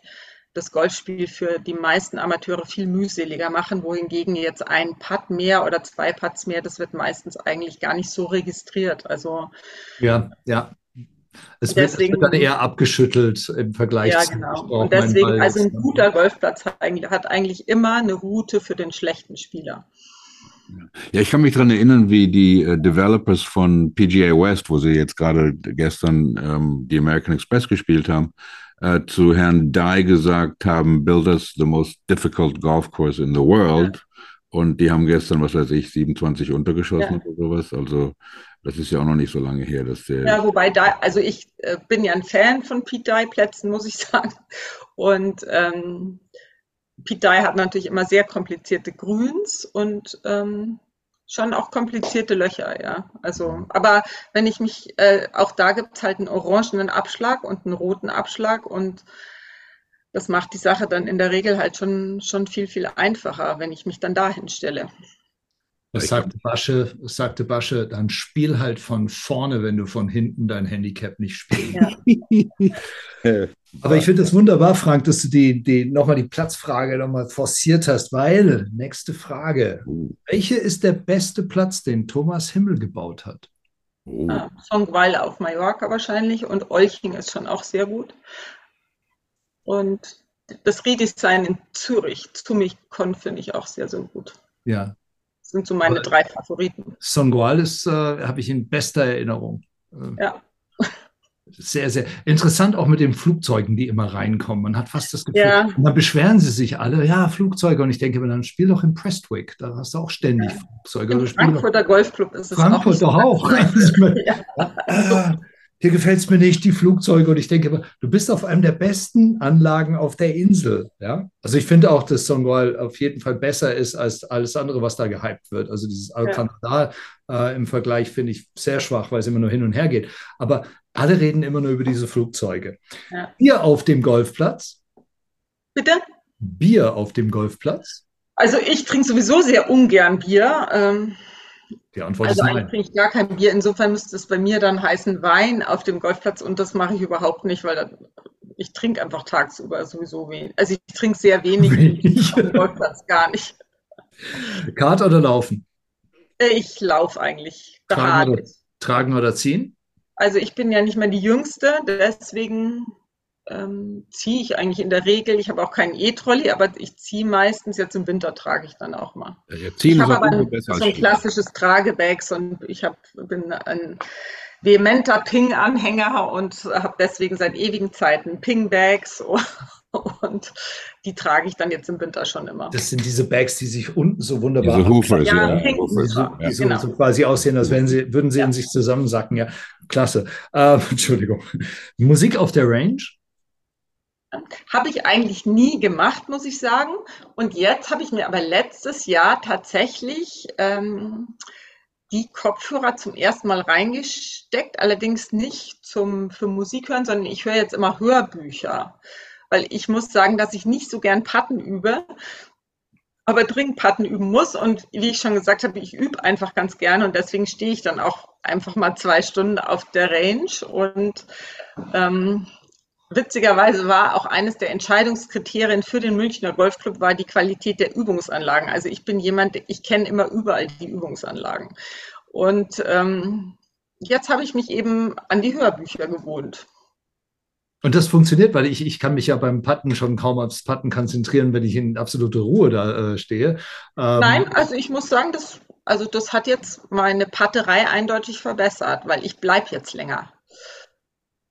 Also eher Proust oder Stephen King zum Patten üben? Nee, tatsächlich habe ich jetzt als letztes Becoming von Michelle Obama gehört. Oh, also auch Sachbücher. Ich liebe ja, ja ich liebe ja Hörbücher als, also Sachbücher als Hörbücher. Also man hat, ja. Man das, da bin ich aber noch nicht ganz durch. Mir fehlen irgendwie noch anderthalb Stunden. Gibt es einen Spieler, den du unbedingt mal hättest interviewen wollen und der dir durch die Finger gerutscht ist? Also jemand, den du unbedingt haben wolltest und den du nicht bekommen hast? Ja, also tatsächlich, also so One-to-One-Interviews sind ja inzwischen ganz schwierig. Ich habe tatsächlich mal Tiger Woods erwischt. Es war auch ganz lustig, das war während einer American Express Werbung, da waren wir drei Journalisten und wir kamen immer während der Pause dieser American Express Werbung dran. Also es gab immer einen ein Take und dann war fünf Minuten Pause, da waren wir dran und dann kam der nächste Take und wir wieder. Ansonsten, ja, ich habe nie, ja, also der einzige, der mich jetzt von den aktuellen Spielern da wirklich jetzt mal so in so einem längeren Interview wirklich interessieren würde, ist zum Beispiel McIlroy von den Europäern, weil ich finde, dass der wenigstens eine eigene Meinung hat und sie auch ab und zu mal äußert. Das finde ich schon mal ganz erfrischend. Mhm. Ansonsten habe ich, glaube ich, in den all den Jahren relativ viele bei irgendwelchen Pressekonferenzen und allem Möglichen gehört. Es ist aber schön, wenn man sagen kann, es Nö, eigentlich, eigentlich hatte ich sie alle, die ich haben wollte. Ja, alle nicht. Und wie gesagt, so One-to-One-Interviews sind ja inzwischen sowieso, Schwer, das ne? ist ein ziemliches Geeiere inzwischen ja. mit, äh, ist, äh, Golfprofis sind ja auch nicht anders als Fußballprofis inzwischen und das ist alles relativ schwierig, ähm, was auch ein Grund dafür war, dass ich irgendwie da ähm, mir was anderes gesucht habe und das ist auch sehr mühselig und wenn man dann das eine Weile gemacht hat, fragt man sich auch, ob es das jetzt noch wert ist, nach 25 Jahren hinter irgendwelchen 23-Jährigen herzulaufen, die irgendwie die Nummer 250 in der Weltrangliste sind und aber denken. Und auf dem Parkplatz zu stehen in der Hoffnung, ja, genau. vielleicht und die nach aber glauben, sie hätten jetzt dieses Spiel für sich ähm, ja, verbucht. Und da hatte ich dann den Eindruck, dass ich das nicht mehr machen muss. Du hast schon immens viel Golf live und vor Ort sehen können. Gibt es ein spezielles Ereignis, Erlebnis, das alle anderen in den Schatten stellt? Hm. Schwierig. Auch nicht so wirklich. Also ein paar Ryder Cups waren einfach besser als andere, würde ich sagen. Wahrscheinlich schon dieser letzte Woods-Sieg in Augusta. Das war mhm. schon ein absolutes Highlight. Ja. Ich glaube, das war für uns alle ein Highlight, auch wenn man nicht vor Ort gewesen ist. In vielen Diskussionen, und dann kommen wir mal wieder auf unser leidiges Thema, äh, im Zusammenhang mit der Leaf Tour wird über Saudi-Blutgeld gesprochen. Wir haben das Thema hier immer wieder gehabt. Ähm, die Frage ist, haben wir einen zu hohen moralischen Anspruch an unseren Sport, wenn wir über, die, über das Saudi-Blutgeld sprechen? Und dann Teil zwei dieser Frage ist, ähm, und wie siehst du die Involviertheit der Saudis im Damengolf? Das ist ein Thema, das immer so ein bisschen nebenher behandelt wird, wenn es überhaupt angesprochen wird, ähm, weil es quasi von diesem ganzen Lift-Tam-Tam äh, äh überschattet wird. Also ich habe da schon eine Meinung zu. Also ich persönlich glaube, ähm, dass es halt einfach Sportswashing ist und ähm, dass man es einfach auch formulieren muss. Ähm, ich verstehe die Profis, dass, ähm, dass sie die Gelegenheit wahrnehmen, unglaublich viel Geld äh, zu verdienen ich persönlich sage immer, für mich ist irgendwie Lift Golf so ein bisschen wie Holiday on Ice für Golfer. Ähm, ich finde, da, also ich finde durchaus auch, dass so ein etwas unterhaltsameres Konzept äh, seinen Raum im Golfsport haben sollte, weil gerade diese, dieser unterhaltsame Aspekt oft fehlt. Ich bin nicht der Meinung, dass man dafür Weltranglistenpunkte bekommen sollte. Also und dann den Rest regelt der Markt, ja. Im Damengolf ähm, finde ich das überraschend, dass sich so viele Damen gleich auch am Anfang da als Botschafter akquirieren haben lassen. Am Ende muss das, glaube ich, jeder selbst für sich entscheiden, wofür er seine Nase hinhält, ja. Und mhm. ähm, ich glaube, dass die einen ziemlich guten Job machen bei vielen Sachen. Sie fördern sicherlich den Damensport extrem. Ich hatte witzigerweise jetzt vor einigen Wochen auch ein Telefonat mit zwei Leuten von äh, Golf Saudi, die ausschließlich für die Entwicklung der Plätze zuständig sind und eben sehr stark auch für, äh, für die wissenschaftliche Seite bei der Entwicklung des Golfsports im Hinblick auf Wasser und so weiter und so fort. Man muss sagen, dass sie da einfach extrem gut aufgestellt sind und da auch wirkliche Basisarbeit leisten, auch mit der Forschung und so weiter und so fort am Ende ist es halt einfach so, dass man immer, also Teil der Geschichte ist einfach, dass Aramco der größte CO2-Verursacher der Welt ist. Das ist einfach so. Ähm, da, damit müssen sie einfach leben. Und das ist halt für mich Teil der Geschichte. Und der Khashoggi-Mord ist halt einfach auch Teil der Geschichte. Ja, und ähm, Menschenrechtsverletzungen eben auch. Und am Ende ähm, muss eben jeder selber wissen, was er daraus macht. Ja. Aber natürlich sind sie Teil der Szene und äh, ich verstehe auch, dass es für Menschen, die wirtschaftlich äh, damit zu tun haben, natürlich in gewisser Weise schwierig ist. Das ist immer so moralisierend, aber wenn jemand da natürlich sein Geld verdient, ähm, was will er machen, ja? Ähm, wobei es natürlich ein Unterschied ist, ob ich mein Geld als Angestellter einer Firma verdiene oder ob ich da einfach nochmal 30 Millionen zu bereits bestehenden äh, 200 Millionen draufpacke. Aber auch das muss am Ende ja jeder für sich selbst entscheiden.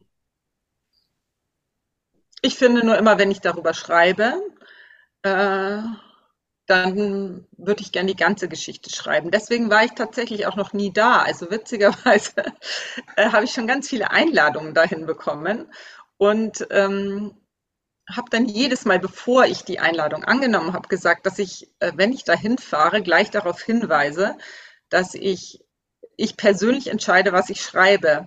Und leider sind wir dann nie ähm, dazu gekommen, dass ich dahin gefahren bin, weil das war leider nie möglich.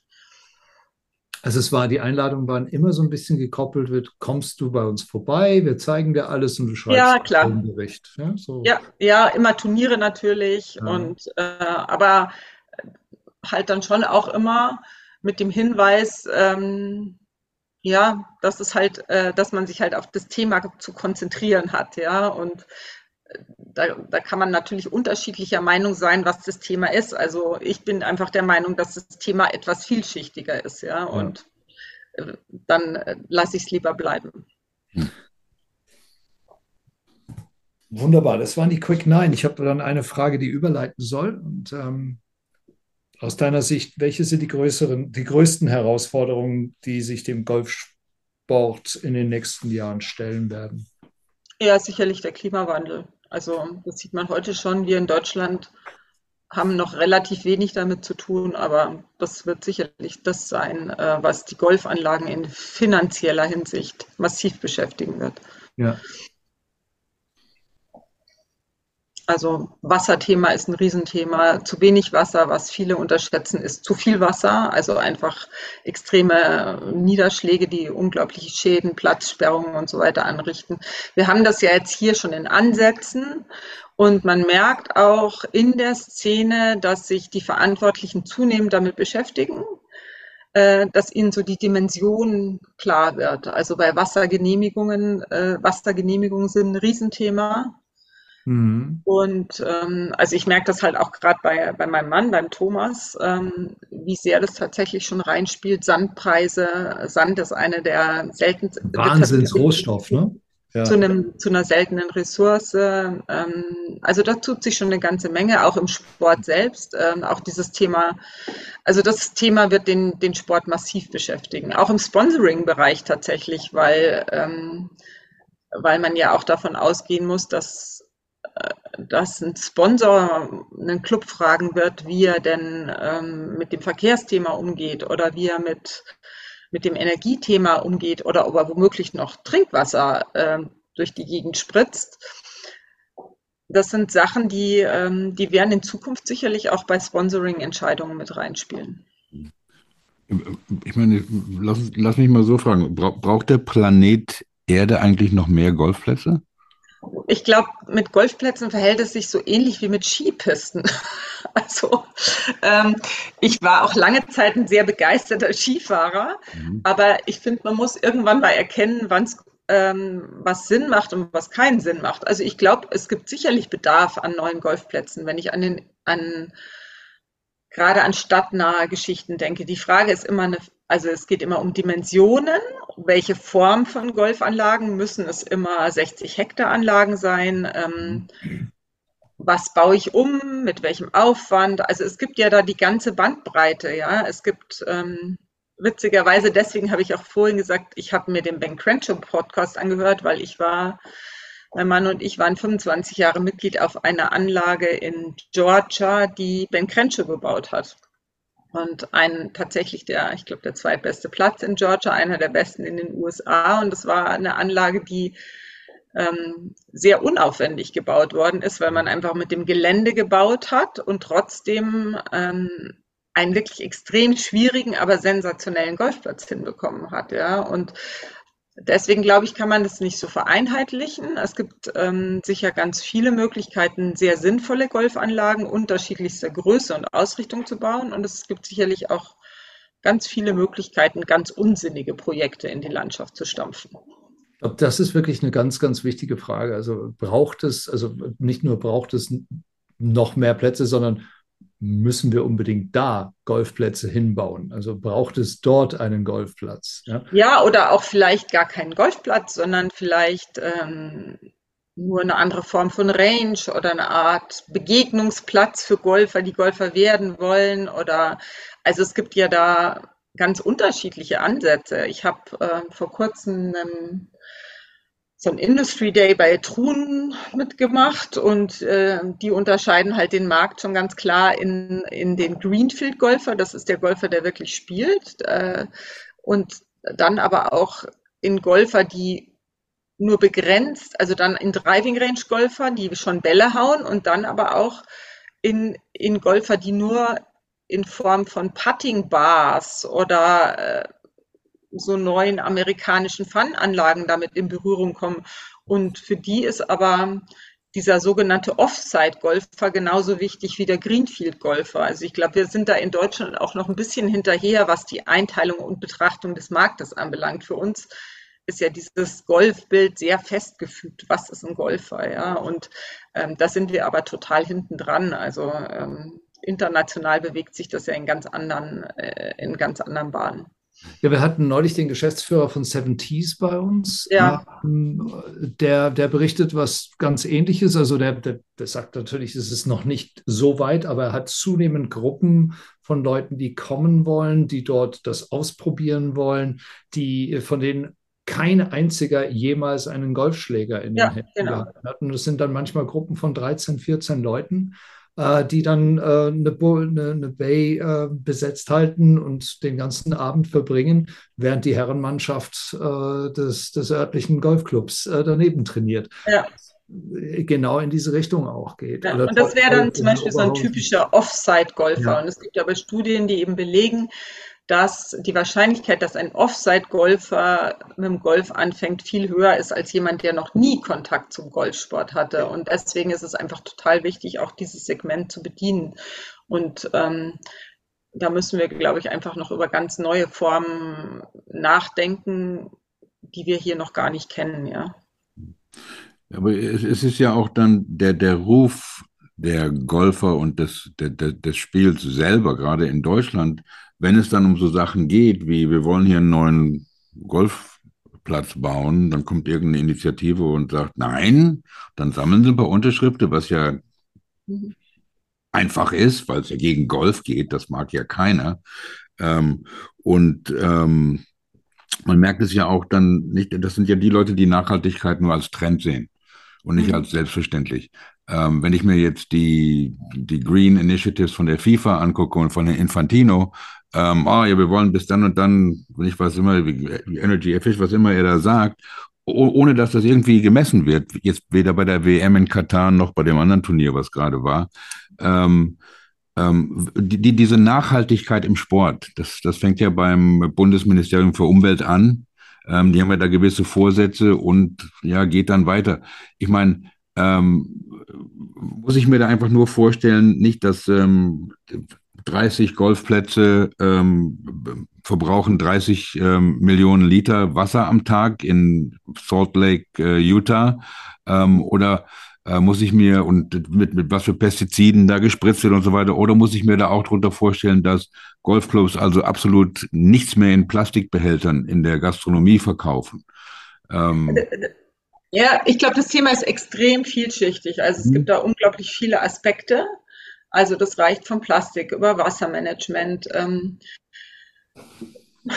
ja, Biotopeinsatz, äh, alles Mögliche. Ja. Ähm, tatsächlich ist es so, dass auch im Golf gibt es unglaublich viele Fälle von Greenwashing und natürlich sehr unterschiedliche Ansätze, das Thema zu betreiben. Ähm, also die European Tour oder jetzt ist es ja die DP World Tour, hat letztes Jahr auch äh, gesagt, sie wird 2030 CO2-neutral sein, äh, hatte, aber hat bis heute noch keine Zahlen von den ersten gemessenen Turnieren veröffentlicht. Ich habe mhm. vor zwei Wochen mit Ihnen gesprochen, mit der PGA Tour. Jetzt haben Sie letzte Woche gesagt, alle Rolex-Turniere werden schon dieses Jahr CO2-neutral sein. Ähm, tatsächlich ist es aber so, dass Sie mir vor zwei Wochen noch nicht äh, das konkrete Energiekonzept liefern konnten. Und da, da gibt es dann sehr viele Einzelfragen, wird der Fanverkehr mit einberechnet und so weiter und so fort. Ähm, also tatsächlich ist es auch im Golf so, dass eine der entscheidenden Fragen irgendwie die Glaubwürdigkeit sein, mhm. sein wird. Ja, mhm. und man kann natürlich ganz viel sagen und am Ende kommt es aber natürlich darauf an, dass ich nicht ausgleiche, sondern erstmal schon mal vermeide. Ja, und ob das jetzt der Müll ist oder ob das jetzt ähm, Diesel ist oder viele anderen Sachen. Es ist auch ganz lustig. Also in Deutschland denkt man zum Beispiel auch immer, wenn man ganz viele Deutsche, mit denen ich spreche, die sagen, naja, die Araber, die, die, nehmen, die hauen ja da eh das Wasser raus. Und in Arizona hauen sie das Wasser raus. Und ich weiß nicht wo überall. Viel mehr als bei uns. Aber auch da ist es so, man muss sich das mal genau angucken, weil in Arizona zum Beispiel wird halt in ganz vielen Fällen Brauchwasser verwendet, ja. Und auch in Spanien zum Beispiel gibt es, auf Mallorca zum Beispiel, ist ohnehin nur, also zu großen Teilen Brauchwasser erlaubt, ja. Wohingegen wir in Deutschland kaum Plätze haben, die Brauchwasser verwenden, weil wir auch nie die Notwendigkeit hatten, uns mit der Technologie auseinanderzusetzen. Und man merkt, dass, dass da alle jetzt irgendwie so am Anfang stehen. Also deswegen finde ich es auch schwierig. Also für mich ist dieses ganze Nachhaltigkeitsthema ein Riesenkommunikationsthema, weil ich merke einfach, wenn ich mit den Golfern spreche, dass sich viele so ein bisschen ertappt fühlen, als wenn man ihnen was wegnehmen wollte oder ihnen so ein bisschen so ein schlechtes Gewissen einreden wollte, weil sie vielleicht ein SUV fahren oder mehrfach im Jahr in Urlaub fliegen und so weiter. Aber ich glaube, der Erfolg der ganzen Geschichte wird davon abhängen, dass man den Leuten äh, vermitteln kann, dass im Moment wahrscheinlich noch niemand super toll ist und alle irgendwie so ein bisschen am Beginn einer Reise stehen, die sie sowieso gehen müssen, weil jeder mit den Auswirkungen des Klimawandels unweigerlich zu tun hat und zwar viel schneller, als die meisten Leute denken. Und ich glaube, es geht einfach darum, die Leute mitzunehmen und ihnen zu erklären, wie sie durch durch verschiedene Dinge einfach in eine positive Richtung gehen können. Ja, und bei dem Biodiversitätsthema sind ja viele Golfanlagen schon sehr stark. Bei anderen Sachen sind wir eben noch nicht so toll. Und ähm, das Schöne an dem Thema ist eigentlich, und das ist eigentlich auch das, was, äh, was mir deswegen jetzt im Moment viel mehr Spaß macht als der klassische Sport, ist eigentlich, ähm, dass man da echt was bewegt. Also da geht tatsächlich was vorwärts. ja, weil es gibt ganz viele ähm, Greenkeeper, die ganz tolle Sachen machen im Kleinen, ja, also mit denen spricht da vielleicht gar keiner drüber. Und dann gibt es halt Clubmanager, die, die dann sagen, ich nehme jetzt keine Plastikflaschen mehr. Oder Präsidenten, die sagen, ähm, bei uns werden jetzt die Biotopflächen vergrößert oder die RAF-Bereiche vergrößert, obwohl ich dann beim nächsten Senioren- oder Herrennachmittag 20 Herren äh, im Sekretariat stehen habe, die mir erzählen, ähm, dass das RAF das sei unspielbar.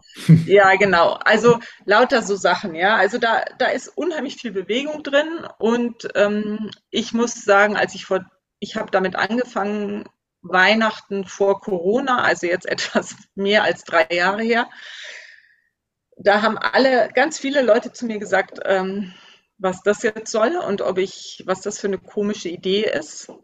Ähm, tatsächlich muss ich an der Stelle immer wieder sagen, dass die ersten zwei, die mich da in Deutschland massiv unterstützt haben, waren Marc Bieber vom Deutschen Golfverband und Heidi Klump aus dem Bayerischen Golfverband, die von Anfang an bei dem Thema absolut mitgegangen sind, ja, und dann auch der Baden-Württembergische Golfverband mit Otto Leibfritz. Das waren so die ersten, die die sich für das Thema dann mit stark gemacht haben. Aber man merkt jetzt, dass, dass das relativ schnell Fahrt aufnimmt, weil wir auch in Deutschland, also gerade das Wasserthema beschäftigt ganz, ganz viele Golfanlagen. Und die Golfer kriegen es oft noch nicht so mit. Aber die Golfer werden einfach akzeptieren müssen, dass sie zahlen müssen. Also der Sport wird teurer werden, weil die Infrastruktur verbessert werden muss. Ja, ob das jetzt Beregnungsanlagen sind, Speicherteiche, Wasser, Sammelanlagen. Ähm, für all die Probleme, die es gibt, gibt es eigentlich sehr viel technische Lösungen, aber diese technischen Lösungen muss jemand finanzieren und das wird am Ende der Golfer sein. Und das ist den Leuten, glaube ich, noch nicht so richtig klar. Mhm. Ja, der DGV teilt ja diese Zertifika Zertifizierung da, die haben gerade den 100. grünen Golfclub oder wie ja. immer das, ich weiß nicht. Ja, Golf und Natur ist das vom Deutschen Genau. Ähm, das ist ja schon jeder sechste Golfclub in Deutschland. Ja. Ähm, ja. Ich weiß nicht genau, was man dafür machen muss, aber.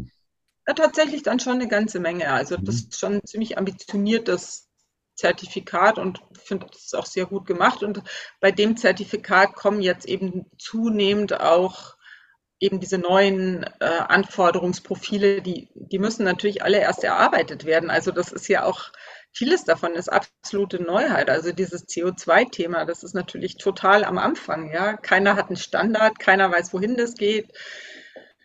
Ja, schon spannend irgendwie, ja. Wenn wir mit Herrn Schlotterbeck ähm, das ja. Thema. Mann. Schlockermann. Schlockermann. Sorry, sorry, Herr Schlottermann. Schlocker. Ich habe ja Liz Young auch Liz wir, können noch, wir können noch ein Operationen uns einfallen lassen. Frank. Der, der, Jörg, der Jörg hat einen, einen wirklich ausgezeichneten Sinn für Humor, der kann das durchaus. Ja, das ist ja. Dolly Pepper war auch Dr. Pepper. Ja, das stimmt. Das stimmt. Hat sie aber selbst gesagt. Ähm, du meinst also, Petra, die, es gibt ein wachsendes Bewusstsein dafür. Also die, ja, die haben, äh, und es ist, ich glaube auch, dass es hauptsächlich ein Kommunikationsthema ist, weil ähm, keiner, der sich ernsthaft mit diesen Themen auseinandersetzt, wird am Ende einer auch nur oberflächlichen Auseinandersetzung dagegen sein können.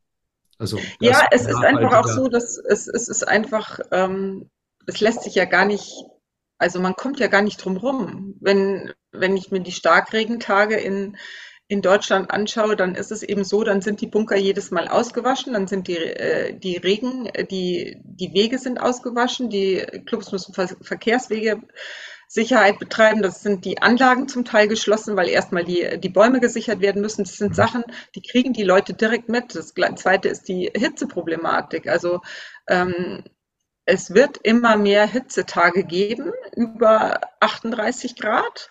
Und es gibt einfach von der Weltgesundheitsorganisation äh, Vorgaben, die ganz klar machen, dass es im Bereich der Jugendlichen und der Ü60-Leute gesundheitsgefährdend ist. Ja. Und ähm, auch darüber, der Bayerische Golfverband, muss ich sagen, hat da ja jetzt schon Hitzeregelungen eingeführt. Tatsächlich ist es in der Kommunikation gar nicht einfach, weil es eben immer noch Menschen gerade in meinem Alter gibt oder noch ältere, die dann sagen, das brauchen wir nicht und wir sind alles Helden und wir schaffen die 18 Löcher auch bei 40 Grad im Schatten. Aber ähm, und ich will nicht da, gegängelt werden. Genau, aber ähm, ja, also natürlich werden, äh, werden diese Hitzetage mehr und dafür wird es einfach Regelungen geben müssen und die Leute werden sich anpassen müssen. Es lässt sich nicht verhindern. Die nächste, ich meine, wir hatten jetzt den wärmsten, wärm, die größte Hitzewelle überhaupt war ja nun dieser Winter. Ähm, die meisten Leute verstehen es nicht als Hitzewelle, aber es wird in der Wissenschaft tatsächlich von Kopernikus und wie sie alle heißen als Hitzewelle bezeichnet. Und natürlich führt es dann in Anlagen in Süddeutschland ähm, zu einer Diskussion um Sommergrüns. Und ähm, weil ansonsten Greenkeeper natürlich um diese Jahreszeit verstärkt in Urlaub geschickt werden, weil das, Greenkeeping-Personal wird runtergefahren.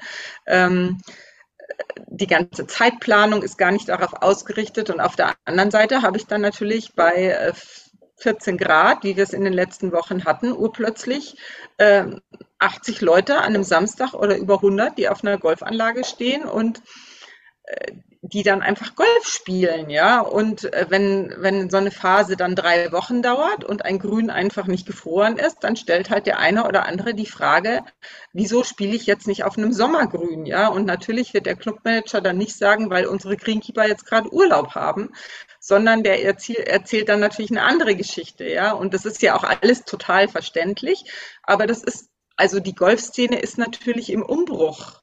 Ja. Und ähm, und das ist auch keine Entwicklung, die man anders als wirtschaftliche Krisen oder so einfach stoppen kann, weil, weil das Wetter wird ja nicht fragen, äh, ob es jetzt vielleicht noch zwei Jahre warten soll oder zehn Jahre oder ob es jetzt gerade passt mit dem Wetterwandel oder nicht, sondern das passiert einfach und der Golfsport ist halt nun mal extrem wetterabhängig. Das äh, ist einfach so, ja. Und deswegen ist es einfach eine der Sportarten, die damit automatisch am meisten zu tun hat. Also ich habe vor ein paar Wochen mit einem Golfclub in Sydney telefoniert. Die haben jetzt innerhalb von 14 Monaten dreimal alle Bunker saniert, weil, die waren dreimal komplett überschwemmt. Hm. Und ähm, da geht es einfach an die Existenz. Das sind dann wirklich existenzielle Fragen. Oder ich hatte letzte Woche ein Telefonat mit der Anlage außerhalb von Scottsdale, die bisher immer an den Scottsdale Wasserversorger angebunden war. Ja.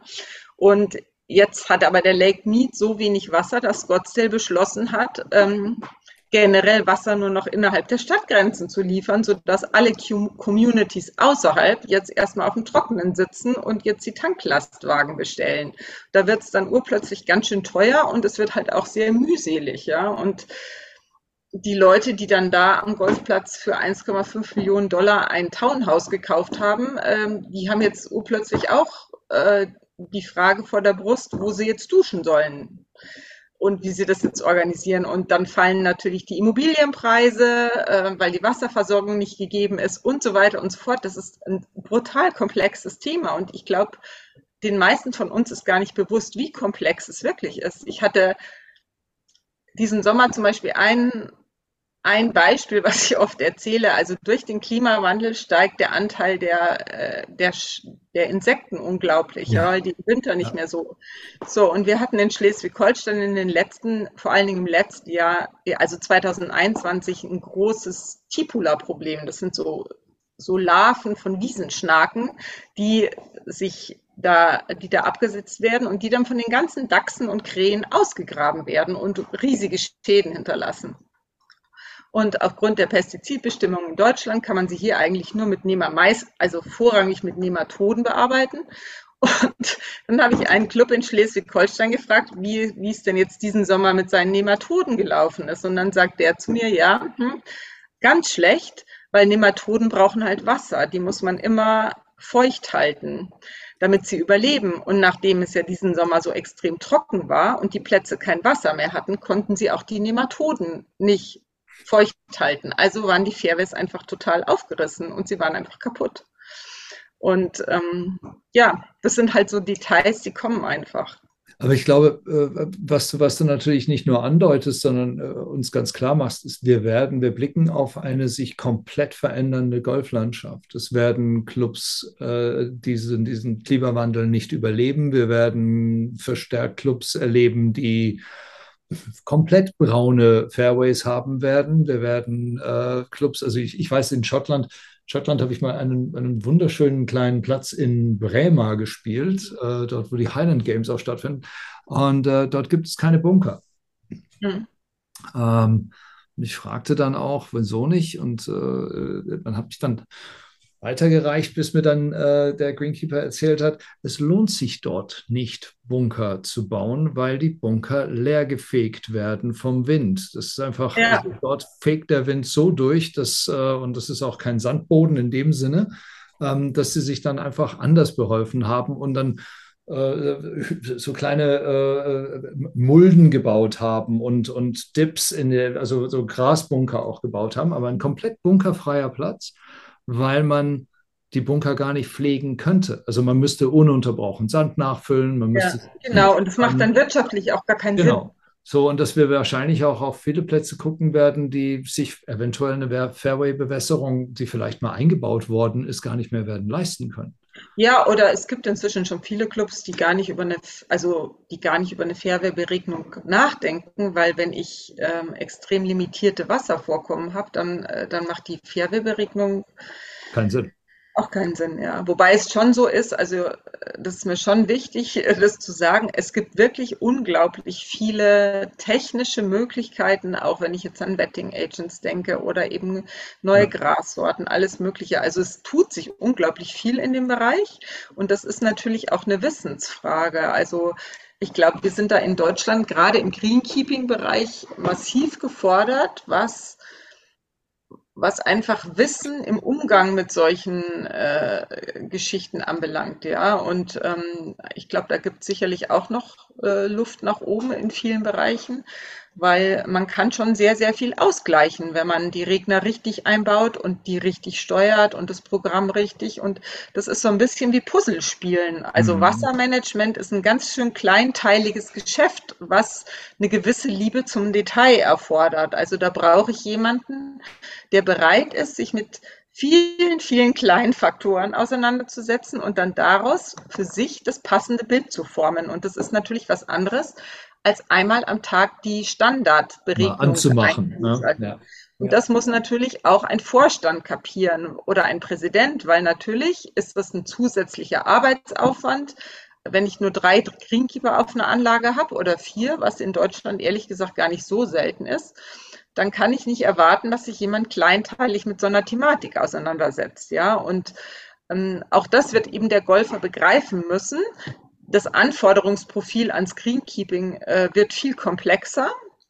Und wenn ich, wenn ich will, dass die Leute diese Komplexität umsetzen können, dann muss ich ihnen die Zeit geben und ich muss sie anständig bezahlen und ich muss sie vor allen Dingen auf Fortbildung schicken und sonst wird das nichts. Und die Oder Ressourcen halt, natürlich auch zur Verfügung. Ja, stellen. genau. Also, Oder es wird halt, ähm, es wird halt nichts Gescheites, ja. Ein Golfplatz ohne Bunker, da habe ich ja meinen neuen Heimatplatz gefunden. Wollen VCG nicht zu bezahlen. Ähm, ja, es ist ein super spannendes Thema. Ich meine, ähm, ich, ich meine, ähm, wir können die Welt ja nicht alleine ähm, verändern, aber wir können halt nur zeigen, dass es möglich ist. Ich meine, so, so gehe ich und mein persönlicher Carbon Footprint ist humongous. Ja, also was ich geflogen bin und, und diese ganzen Sachen, aber ich versuche es jetzt wieder ein bisschen gut zu machen. Ähm, ja. Darf Bitte? ich vielleicht einfach noch einmal für die, die Zuhörer nochmal auf diese dieses Nachrichten, auf die Nachrichtenplattform Golf Sustainable. Genau, wollte ich auch gerade machen, ja. Entschuldigung, sorry. Nee, please, uh, go ahead. Golfsustainable.com, wenn ich ja. mich nicht täusche. Ja, ja ähm, ich, ich habe mich da in den letzten Tagen so ein bisschen umgetrieben. Das ist ein hochgradig spannendes Thema. Ich kann es jedem nur empfehlen, ja. äh, da mal reinzuschauen. Äh, Petra, ich, ich finde es wunderbar, wie viel Zeit du uns geschenkt hast. Yep. Ja, ich bedanke mich, dass ihr überhaupt auf mich gekommen seid. Ähm, also, ja, ich, der, Bucketlist, muss ich sagen, also heimlich hier.